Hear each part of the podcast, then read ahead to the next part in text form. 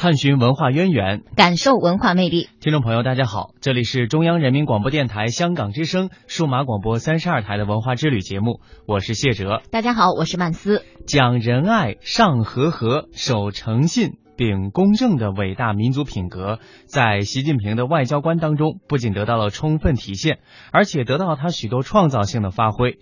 鲁迅先生说：“只有民族的，才是世界的。”习近平的外交官不仅为中华民族的伟大复兴带来和平稳定的发展环境，同时也为世界各国共同发展、和平发展、实现各国梦带来稳定的国际环境。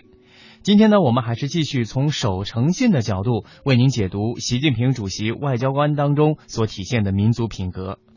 诚信是中华民族的传统美德，也是备受儒家推崇的基本道德规范。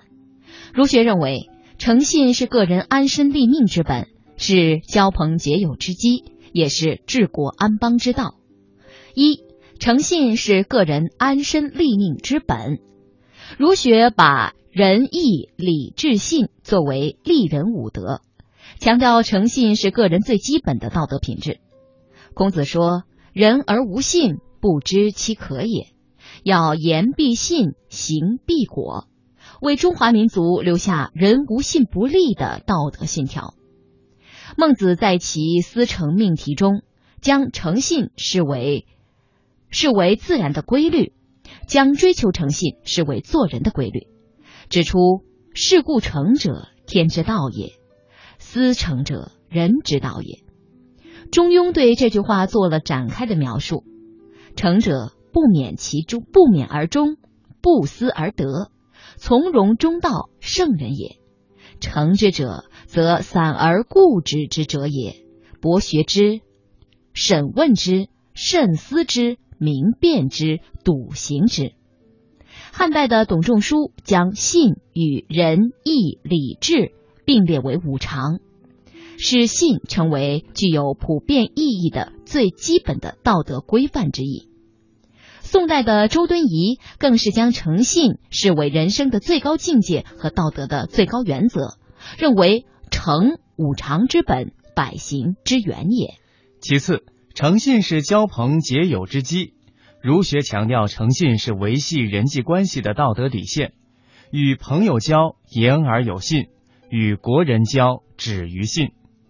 另外，诚信是治国安邦之道。《论语》载：“子贡问政。”孔子回答：“足食，兵足，足信之矣。”子贡提出一个假设性的问题：“必不得已而去，于斯三者何先？”孔子答：“去兵。”子贡再问：“必不得已而去，于斯二者何先？”孔子答：“去食。”自古皆有死，民无信不立。强调只有取信于民，才能够得到民众的支持。而社会一旦形成诚信之风，国家的政令就会畅通无阻。《礼记》强调“大道之行也，天下为公，选贤与能，讲信修睦。”选拔任用贤能的人，也要讲究诚信，谋求和睦。谈到中国人讲诚信，习近平已经在多个外交场合谈及，比如二零一三年十月三号，习近平访问印度尼西亚国时，呃，就提出。人与人交往在于言而有信，国与国相处讲究诚信为本。二零一四年七月三号，习近平出访韩国之际，在韩媒发表的署名文章《封好正扬帆》当中强调，信在东方价值观当中具有重要地位，无信不立是中韩两国人民共同恪守的理念。中韩以信相交，确保了两国关系长期健康发展的牢固基础。二零一四年六月二十八号，在和平共处五项原则发表六十周年纪念大会上，习近平引用“凡交，近则必相弥之信，以信；远则必终以以信”，阐述中国亲诚惠容的周边外交理念。